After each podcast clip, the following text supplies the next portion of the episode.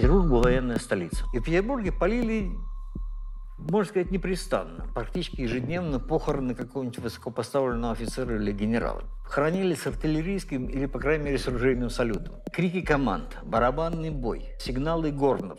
Затем Петербург, как мы знаем, стал промышленным центром и соответствующие, так сказать, запахи и звуки промышленные. Те же запахи машинного масла, криозота, гул маховиков. На торцах производственных зданий стояли огромные, диаметром несколько метров, чугунные колеса. Ну, в доавтомобильную э, эпоху стоял мощный запах конюшни, который для современного человека был бы, ну, я думаю, просто оглушающим. Было огромное количество извозчиков, огромное количество собственных экипажей. Стоял чудовищный грохот по сравнению вот с тем звуком, который сейчас дают современные автомобили, да, э, современный звук это, это ничто. В Петербурге э, а, значительная масса населения была приезжие, и это было сельское население, у которых были э, свои представления о гигиене. Все это было в деревнях терпимо, но эти же привычки люди приносили с собой в Петербург. Запах стоял, так сказать, на улице города чудовищный, в основном по ночам. Это было время для житья совершенно в городе невозможно. Сила запаха, его приятность, неприятность, опять же, сила звука, его приятность, неприятность, они совершенно э, субъективны. Все плохое пахнет плохо, все хорошее пахнет хорошо.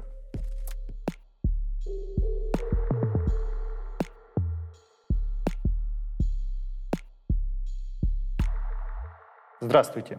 Это научно-познавательный сериал «История только начинается». Здесь мы говорим с учеными, которые открывают прошлое, изучая то, что от него осталось.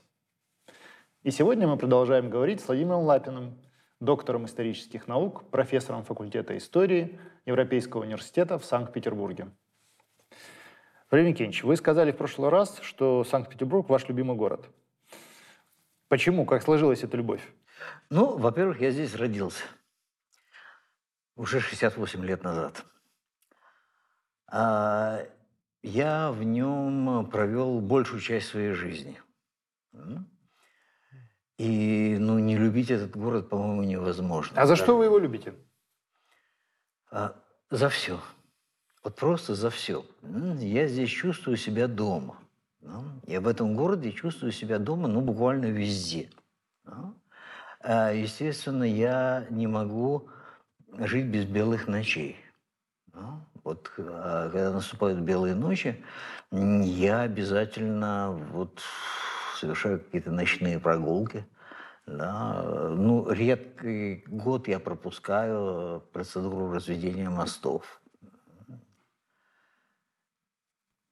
Эм, город связан вот с историей моей семьи, да, потому что меня отец воевал на Ленинградском фронте, мама у меня блокадница, мои э, бабка и дед лежат на Пискаревском кладбище. Это мой город. Санкт-Петербург называют самым европейским городом России. Вы согласны с такой характеристикой? Ну, мне кажется, что это так. А это что его так. делает европейским городом? Ну, начнем с того, что в Петербурге пахнет морем. Да? В Петербурге пахнет морем. А вся остальная Россия – это Россия достаточно сухопутная. А вот этот... А, а Сочи? Ну, это, этот город только очень потом стал Россией. Все-таки гораздо позже. А, и, э, ну, в Сочи, например, пахнет баней. Вот я когда приехал первый раз в Сочи, я сразу обнаружил, что пахнет такой, ну, знаете, такой нагретой растительностью, да. Вот в Петербурге такой запах, какой есть в Сочи, да, это запах только в бане, в том числе э, эвкалиптовых веников. Mm-hmm. Так, пахнет море, морем, что ну, еще? Ну, морем тоже пахнет. Yeah. А, особая акустика – в да? Петербурге? Да. Особая акустика? Да, связано с тем, что... А, причем это очень субъективно. А, но сейчас город весь каменный, да, и поэтому а, вот улицы, которые представляют собой такие каменные коридоры, в них акустика совершенно другая, чем в тех городах, где дома стоят с разрывом между один от другого. Ну и очень много из Знаете, историки ведь живут не столько э, э, настоящим, да, сколько и прошлым. Мы не можем от него отрешиться. Да? И Петербург, он всегда был военной столицей Российской империи. Да? И Петербург звучал а, как военный лагерь. Да? И сейчас, когда я иду и вижу вот эти признаки, так сказать, былого военного могущества имперской столицы, да, я эти звуки как будто слышу, хотя их уже нет. То есть, когда я иду по э, красноармейским улицам нынешним, да, раньше ротами Измайловского полка, но мне кажется, что я слышу барабанные дробь, звуки горнов, крики команд и так далее. Ведь Петербург – это военная столица. Если мы каким-нибудь волшебным э, магнитом изымем так сказать, из города здания, связанные с военным и морским министерством – город станет совершенно иным. Вот представьте себе э, город без, без казарм, без манежей, э, с иной организацией пространства. Э, ведь вот эти огромные э, свободные площади в центре города, э, в историческом центре города, это ведь площади для экзерциции огромной э, гвардии, огромного гарнизона. Да? Вот Марсово поле.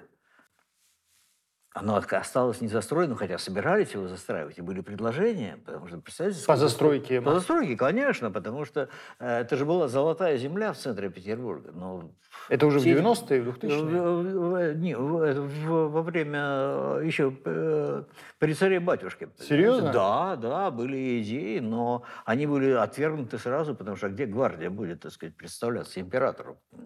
Да? Э, затем огромный Семеновский плац, территория, примыкающая сейчас к театру юного зрителя. Да? Затем плац, огромная площадь была, там, где сейчас Дом культуры имени Кирова на Васильевском острове. Да? Это плац лейбгвардии финляндского полка. А потом э, вот парк где станция метро э, Горьковская от э, Каменноостровского проспекта до Мытинской набережной. Это же эспланада Кронверка, укрепление Кронверка. Свободное пространство, потом оно заросло, так сказать, а деревьями, теперь там парк. А сначала это была э, площадь, которая должна была обеспечивать простреливаемость, так сказать, подступов к Кронверку. Парк перед Адмиралтейством – это то же самое. И первоначальное назначение этого огромного свободного пространства – это… Ну, сначала это было, Адмиралтейство было и крепость одновременно, да? а затем э, с противопожарными целями так сказать, существовал такой разрыв между ближайшими домами и зданием Адмиралтейства. Владимир Евгеньевич, как вам пришла в голову идея написать книгу о запахах и звуках Петербурга? А каким-то таким вот триггером стал, стало встретившееся в воспоминаниях Добужинского упоминание о том, что для него запах каменного угля, каменноугольного дыма, да, это был запах за границей. Дело в том, что в России пароходы и паровозы ходили на дровах. Да? И когда он приезжал вот на пограничную станцию Вержбова, которая отделяла Россию так сказать, от, от остальной Европы, он ощущал этот волнующий запах э, каменноугольного дыма. Да? И я сразу почувствовал, что для многих россиян вот этот запах вокзала, криозота, и это запах путешествия. Запах это совершенно дороги. точно, да. Запах это вокзала, запах дороги, это запах путешествия. Да, да. И вот это шум вокзала, понимаете, вот это совершенно волнующая совершенно атмосфера, понимаете, как вот в плане запахов, так и в плане звуков. И как раз к этому времени я заканчивал работу над книгой о Кавказской войне, которая мне ужасно надоела. Работа над этой книгой. И я работу остановил, и за полтора года вот собрал материал и написал эту книгу. Причем написал как бы вот на одном дыхании. Да? У меня чуть больше года на нее потребовалось. Это было в 2007 году. Mm-hmm. И я сразу стал вспоминать, вот, э, потому что запахи и звуки Петербурга менялись, я давно живу, они многие менялись прямо на моих глазах. Вот, например, э, во времена моего детства да, и молодости Петербург был трамвайным городом. Понимаете? Вот эти визжания стальных колес на поворотах, понимаете, щелканье стрелок, это завывание электромоторов, трамваев. Это было на всех улицах города, без исключения. Сейчас трамвай такая диковина, знаете, как будто там да. динозавра ведут так сказать, э, для туристов. А тогда же это, трамваи были везде. И э, звуки эти были круглосуточные, потому что как только э, заканчивали ходить пассажирские трамваи, начинали ходить по тем же примерно линиям грузовые трамваи. Этот трамвайный звук, он был постоянным. Потом еще одна особенность петербургская совершенно – это огромное количество чугунного литья. Понимаете, вот эти решетки, э, разного рода столбы, ограждения, там, и так далее. Понимаете? Особенно э, вот, морозного чугуна, он совершенно отличается от запаха а, морозной стали. Когда я был в Саратове зимой, я даже специально пошел на мост через Волгу, так сказать, понюхать его перила. И оказалось, да, я вас уверяю, сталь э, на морозе пахнет иначе, чем э, чугун на морозе. Причем это не только мои наблюдения. Э, я встретил стихотворение, которое звучит так. Я не спешу, еще не поздно, э, и снега не стряхну с волос – чугунной свежестью морозной в лицо мне дышит черный мост. Это точно совершенно, потому что когда я был маленький, был высотой, так сказать, с перила, мы часто с моей теткой ходили с, вот отсюда, с Литейного проспекта в район Финляндского вокзала через Литейный мост. И я шел как раз на уровне перил, понимаете, зимой. Да? Угу. И вот этот запах, который шел от, вот этот дух, который шел от, от чугунных перил замерзших, он вот остался я думаю, что я легко его отличу, если мне так сказать, такую возможность предоставят с завязанными глазами. А, и я заинтересовался тем, а как изменялась вот акустическая атмосфера города а, и его вот атмосфера запахов а, вот на протяжении 300 лет э, существования Петербурга и какие особенности города а, вот сказывались на этой атмосфере? Ну, во-первых, я уже сказал, что Петербург был военная столица. Да? И он звучал издавал запахи как военный лагерь. Да? Как мы знаем, в России была такая а, система общения власти с народом, так сказать, с помощью пушечных выстрелов. Да? Сигнальная система существовала. И в Петербурге полили, можно сказать, непрестанно. А, и опять же из-за гарнизона, потому что гарнизон был большой, там было много офицеров и много генералов. И они периодически умирали. Периодически проходили практически ежедневно похороны какого-нибудь высокопоставленного офицера или генерала. А генералов офицеров хоронили с артиллерийским или, по крайней мере, с оружейным салютом. Да?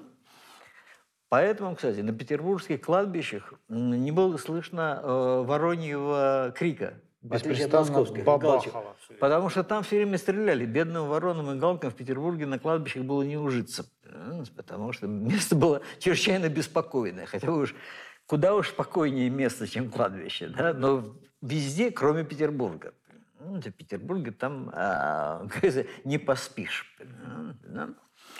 А, дальше. А, э, крики команд, барабанный бой, да? Э, сигналы горнов – и так далее. Это был звук военного лагеря вот на всем протяжении истории Петербурга.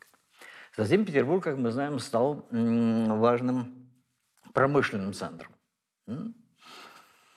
И соответствующие, так сказать, запахи и звуки промышленные. Понимаете? Те же запахи машинного масла, криозота, гул маховиков. Вот сейчас не представляю себе, что это такое. А э, для работы паровых машин на Э, на торцах производственных зданий стояли огромные, диаметром несколько метров, чугунные колеса, которые приводились здесь от паровой машины, а уже от этих колес шла трансмиссия на станки и всякие. Да? И эти огромные колеса, они гудели, да, издавали такой характерный гул. Да? Вот. А затем э, город, как бы знаете, на болоте у нас, значит, да, и одна из главных проблем города это было мощение мостовых и тротуаров, да, потому что пройти в петербургском климате э, без того, чтобы не увязнуть по колено, было дело совершенно нереально. Да. И Петербург был одним из самых мощенных городов России. Кстати, это тоже связывалось его с Европой.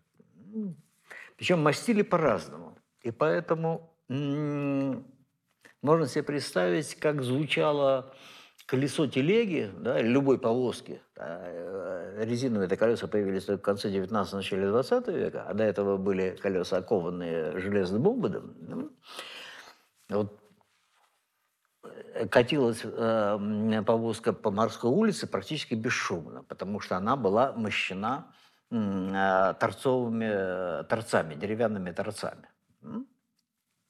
По ним Затем она доезжала до тротуара, который был мощен путиловской плитой, в основном такой известковый, э, из такого прочного известняка. Значит, появлялся небольшой гул.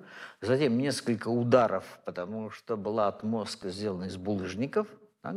Затем звонкие удары о, колес, о рельсы конки. Затем грохот, потому что между рельсами конки это, э, мастили булыжником. Да? Затем те же самые звуки в обратном порядке.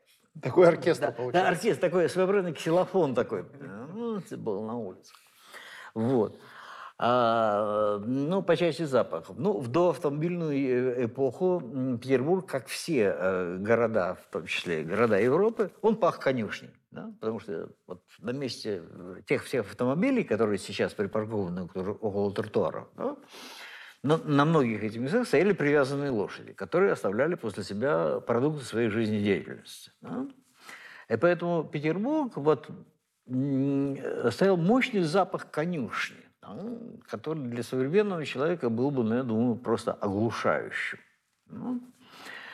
А, и ну, там же они ж не прямо на мостовую справляли лошади. У них же были там такие приспособления. Ну, они так... ну это, вы знаете, это было очень условно. Да? Да, этим занимались дворники. Кстати, для дворников это было большое подспорье, потому что продажа э, конского навоза, она для, для дворников составляла такую очень важную статью дохода для всех жителей. Ну, да уж.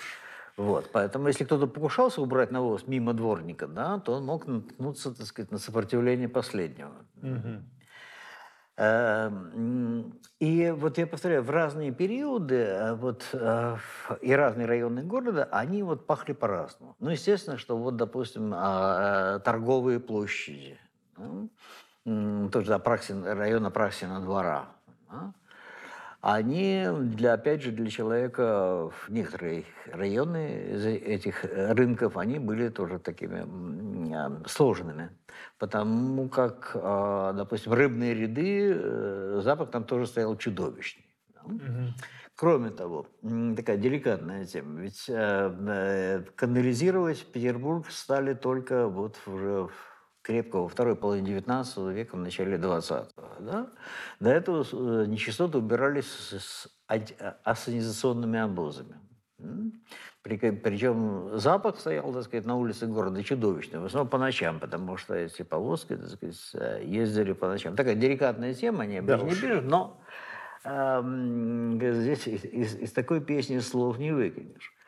И э, вот очень интересно, что мы Э, в литературе мы видим картины зимнего Петербурга, осеннего Петербурга и весеннего Петербурга.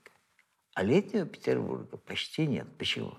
Потому что вся чувствительная публика, пишущая, да, она из Петербурга на это время выезжала. Да? Потому что город э, летом, да, вот три месяца, июнь, июль, август, это было время для житья совершенно в городе невозможно. И все петербуржцы, без исключения, да, кому вот совсем не нужно было здесь пребывать непременно, они выезжали куда-то, либо вот э, куда-то там острова, да, куда-то ближние такие а, места отдыха, либо на даче разной степени удаленности. Да. А сейчас самый туристический сезон Сейчас летом. самый туристический сезон. Все наоборот. Да. да. Ну, ну, достаточно, конечно, допустим, обводный канал, в который сбрасывалось огромное количество нечистот, у него было название такое обвонный, понимаете, его называли, да, просто обвонный канал. А в конце 19 в начале, в конце 18 начале 19 века вот река Мойка Фонтанка в некоторых местах, а вот, к, к, ну и прочие каналы, да, но те, которые, из-за которых теперь Петербург называют Северной Венецией. Да? И вот эти проблемы с канализацией и с отходами, они были настолько сильны, что э, на многих э, набережных в центре города летом стоять было совершенно невозможно. Э, в Петербурге значительная масса населения была приезжие, это было сельское население, у которых были свои представления о гигиене. Да? И то, что можно было как бы, терпеть э, в деревнях, где жили так сказать, люди поодаль друг от друга, да, и где не было залповых таких выбросов э, всяких продуктов жизнедеятельности, все это было в деревнях терпимо, но эти же привычки люди приносили с собой в Петербург. Да? И э, в этом смысле проблемы были довольно существенны. А, Петербург был очень разный. Да? Были фешенебельные районы, но э, внутри них тоже были анклавы, ну, скажем так, э, с пейзажами уездного уровня или даже деревенских. То есть вот, так сказать, как э, Маркиз Кюстин, как известно, сказал, что Россия страна фасадов, да, так вот в, в Петербурге это тоже э, замечалось. То есть вот стоит э, здание совершенно такого парадного вида, палаццо, да, и первый двор у него вполне пристойный, а вот то, что находится во втором и в третьем дворе, это лучше, так сказать, никому не показывать и без особой надобности туда не заходить. И э, э, не было вот таких районов, где жили люди ну, совершенно определенного так сказать, социального положения, исключительно определенного, потому что, вот я еще раз повторяю, в палаце и в первом дворе жили люди а, высокого социального положения, в следующем дворе жили люди Э, менее чиновные и менее обеспеченные, и со своими культурными кодами, да, и, наконец, в третьем дворе жили люди, которые вот вообще не задумывались о том, а, какие неудобства они доставляют, так сказать, соседям. Да, и они жили вот по привычке своего села, из которого они приехали жить в Петербург. Да, и все это было рядом. Все это было рядом. По поводу престижных районов хотел вас спросить, э, Владимир Евгеньевич. То есть я слышал такое, что самый престижный район и самый шик петербургской аристократии, они проживали в центральной части, нынешней центральной части города, примерно от Дворцовой площади до набережной Фонтанки. Да. А вот после Фонтанки это уже там всякая такая мелочь уже, да, пролетарская во многом. Да, э, но география, вот такая социальная география, она менялась, потому что вот был же период, когда Невский проспект был просто, так сказать, дорогой ну, затем он стал престижным и так далее, и так далее. Одно время э, литейная часть, вот наш нынешний литейный проспект mm-hmm. Владимирский, это было захолустье, потом он стал быстро застраиваться. Да? Э, вот, долгое время Коломна была такой полудеревней, понимаете? но затем тоже она стала э, совершенно такой европейской частью Это такие деревенские да? черты, наверное, сохраняются. Да, остались, да, да. но их сразу невозможно так сказать, убрать. Вот. Всегда очень э, замечали разницу в акустическом и запаховой атмосфере между Москвой и Петербургом. Да? Даже была такая поговорка а, э, «Питер будет пушка, Москву, Москва, Москву колокол». Да? В Москве колокольный да, звон. в Москве да. колокольный звон был доминирующий. А в Петербурге а, пушечная пальба – да, потому что, еще раз повторяю, это было средство общения власти с народом, да, и всякие важные сигналы во всяких церемониях подавались с помощью артиллерийских выстрелов. Кстати, именно эти артиллерийские выстрелы и во многом способствовали вот этой э, мифологеме Петербурга о том, что Петербург – корабль. Да, мы знаем, что Петербург сейчас становится кораблем. Uh-huh. Да. Дело в том, что существовавшая система я, для меня это было совершенно неожиданно. Я нашел в военно-морском архиве документ об этом, что вот эта система подачи сигналов э, в связи с наводнением, да, что сначала пушка стреляет так, когда поднимется на несколько футов, она стреляет, так сказать, по-другому, по-другому и так далее. Это сигналы корабля, тону, э, терпящего бедствия.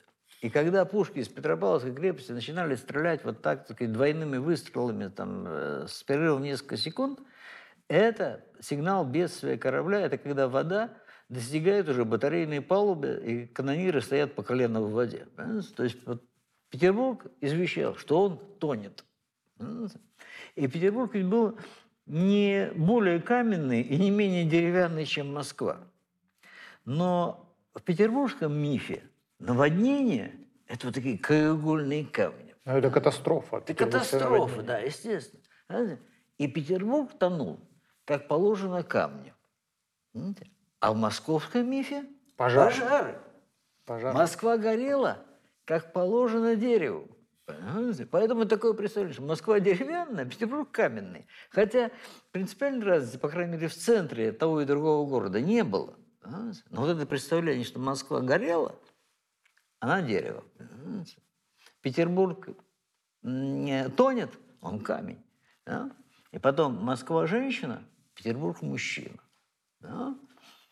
Петербург чиновный, Да. Петербург каменный. Да? Вот колокольный звон, он во многом способствовал представлению того, что Москва – это женщина. Да? Потому что если мы увидим, так сказать, а, паству в церкви, то мы увидим, что женщины в русской православной церкви во время богослужений, они заметно преобладают. То есть церковь в России – это место женщин. А Петербург, еще раз повторяю, звучал и пах как военный лагерь – это место мужчин. Как промышленный центр он звучал и издавал запахи как кузница. Кузница – это место мужчины. М, Да? И э, опять же в совокупности с этим представлением о том, что Петербург каменный, а, это опять же мужской материал. да. И вот это а, противопоставление Москвы и Петербурга как женщины и мужчины вот во многом, а, по моему мнению, сформировано вот этими впечатлениями от запахов и звуков. Потому что мы можем поспорить с визуальной картинкой, но с картиной запахов и звуков спорить мы можем, но бесполезно, потому что это чрезвычайно субъективно. да. Мы всегда видим, все видим одно и то же, но слышим и чувствуем носом совершенно разное. А, да. И поэтому вот эти а, обоняние и слух, чрезвычайно действующие на а, эмоциональную сферу, да, они играют огромное значение в мифе. Потому что когда мы говорим, пытаемся обозначить что-то, в чем мы абсолютно уверены, мы говорим, я это чую. Понимаете? Не вижу, не слышу, а я это чую. И поспорить против этого, так сказать, совершенно невозможно. И э, сила запаха, его приятность, неприятность, опять же, сила звука, его приятность, неприятность, они совершенно э, субъективны. Все плохое пахнет плохо, все хорошее пахнет хорошо. И еще одна очень важная вещь. Петербург – северный город. Это же самый северный крупный город в мире. Да? А запахи имеют такую особенность, они связаны с воздушным паром.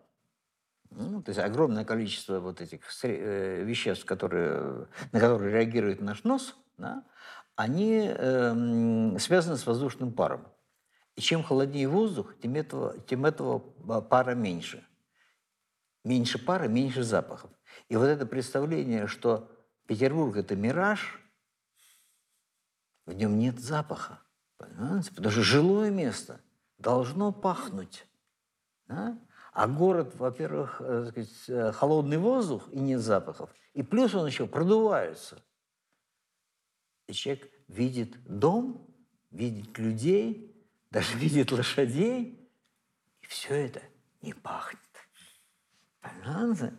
И вот это представление о Петербурге как о, как о мираже, как о декорации, понимаете? вдобавок еще вот с, особенностями петербургских пейзажей. Понимаете? Ну вот еще раз повторяю, чем Петербург от, от э, европейских городов отличался, то, что э, он пах дымом дровяным. да. Потому что вот э, если мы, если мы сейчас посмотрим на крыши старых домов, не подвергшихся капитальному ремонту, но мы увидим, что они усеяны буквально дымовыми трубами. Да? И э, в каждой из этих труб, ну, как минимум, там четыре дымохода. Да? И представьте себе, что начиная с сентября месяца из всех этих труб валил дым. Из всех абсолютно. То есть над городом стояло облако печного дыма.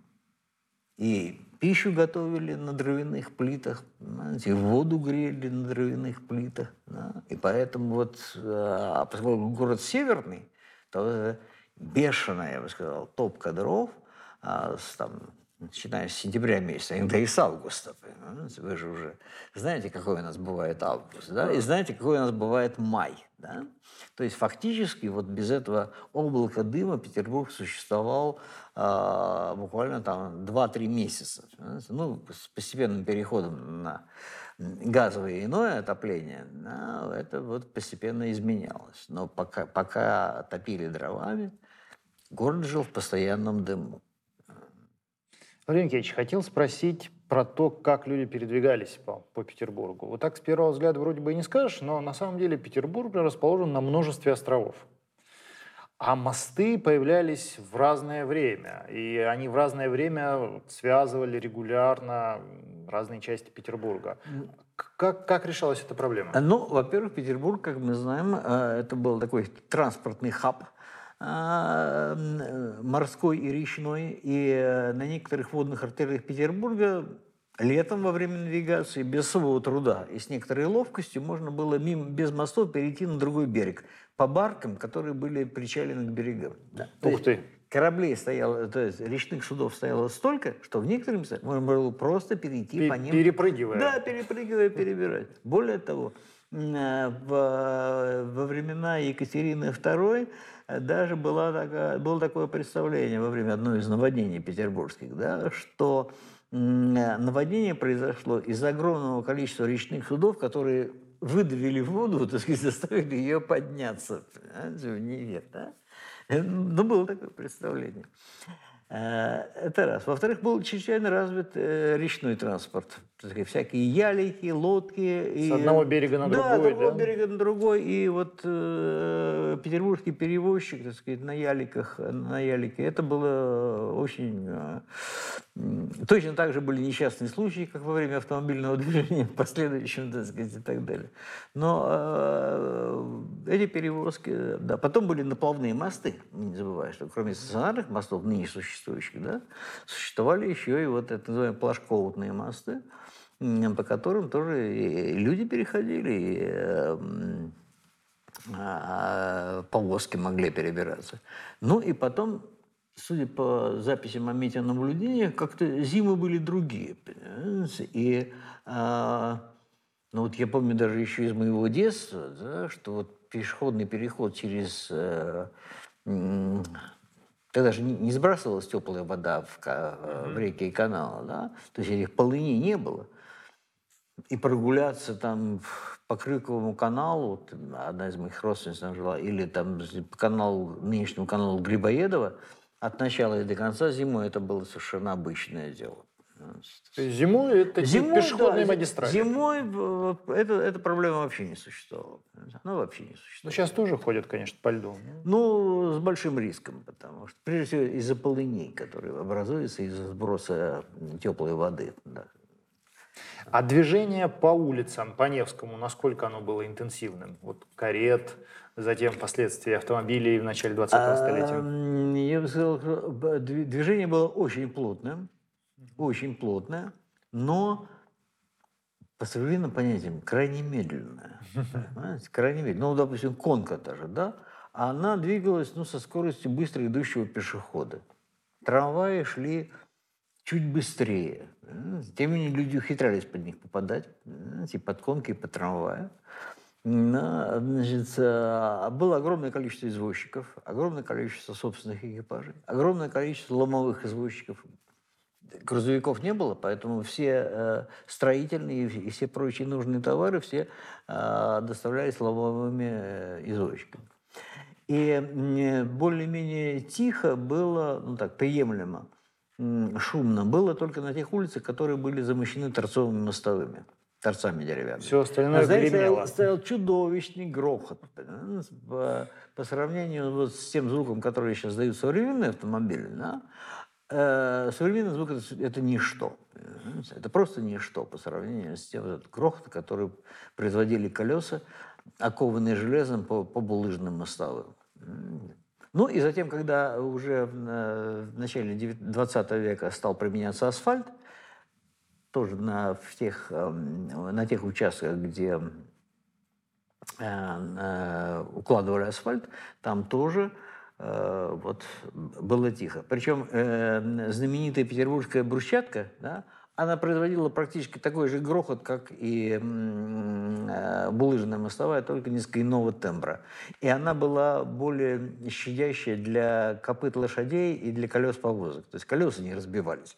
А шума от нее было нисколько не меньше. Вот. Но в Петербурге еще одна очень важная вещь. Ведь для, в мифе города, как вы знаете, нашего, есть два события. Это революция и блокада.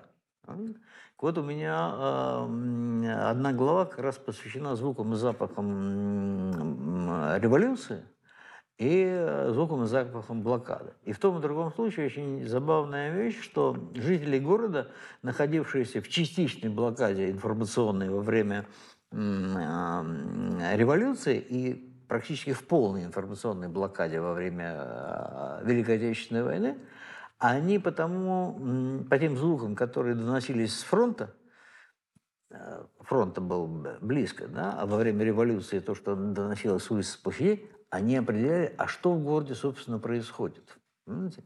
И очень быстро научились понимать вот эти звуки стрельбы по ее характеру, по ее интенсивности, потому еще стреляют. М, Вот, например, очень многие оценили а, ночь с 25 на 26 октября 2017 года, потому что выстрелила шестидюймовка «Аврора».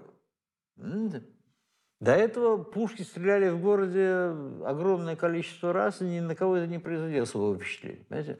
Со 152 миллиметрового орудия и 75 миллиметрового орудия, они звучат да, очень по-разному. Большая разница. Да. И вот многие в центре Петербурга так сказать, оценили, что что-то происходит так сказать, э, из ряда вон э, выходящих. А запах, вот а, один из э, сказать, эпизодов из книги, который меня совершенно потряс, один из тогда еще живших, э, книга была написана в 2007 году, еще живой был этот свидетель, он сказал, что на мосту, в- на Грандерском мосту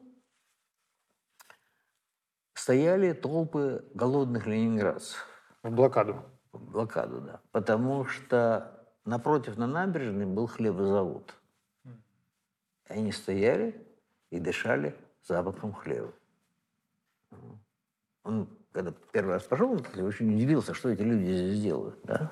Они объяснили, что мы, так сказать, вот Э, И э, м, э, э, еще раз повторяю, что вот все, что происходило во время блокады, узнавали по тому, что есть на фронте, гораздо яснее, чем из сводок Софинформбюро. Где По звукам определили. да, по звуку определяли. да. Вот, например, а, м, большое волнение наступило в первый день а, снятия блокады. Да, в первый день снятия блокады, потому что начался э, ураганный обстрел Ленинграда. Начался ураганный обстрел Ленинграда, они- а все люди уже так пона- ну, было, извещ- было извещение, что значит, вед- ведутся бои за полное снятие блокады. И, там, и вдруг совершенно ураганный обстрел.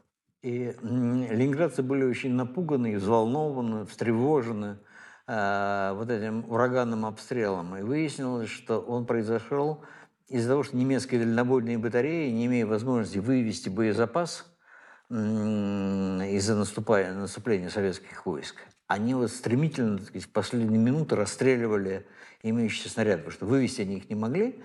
И они открыли ураганный огонь по городу. И вот на многих, ленинград, на многих ленинградцев этот обстрел произвел такое удручающее впечатление. И тем э, ярче было потом ликование, когда это вдруг все оборвалось в один момент, и фронт начал стремительно отступать.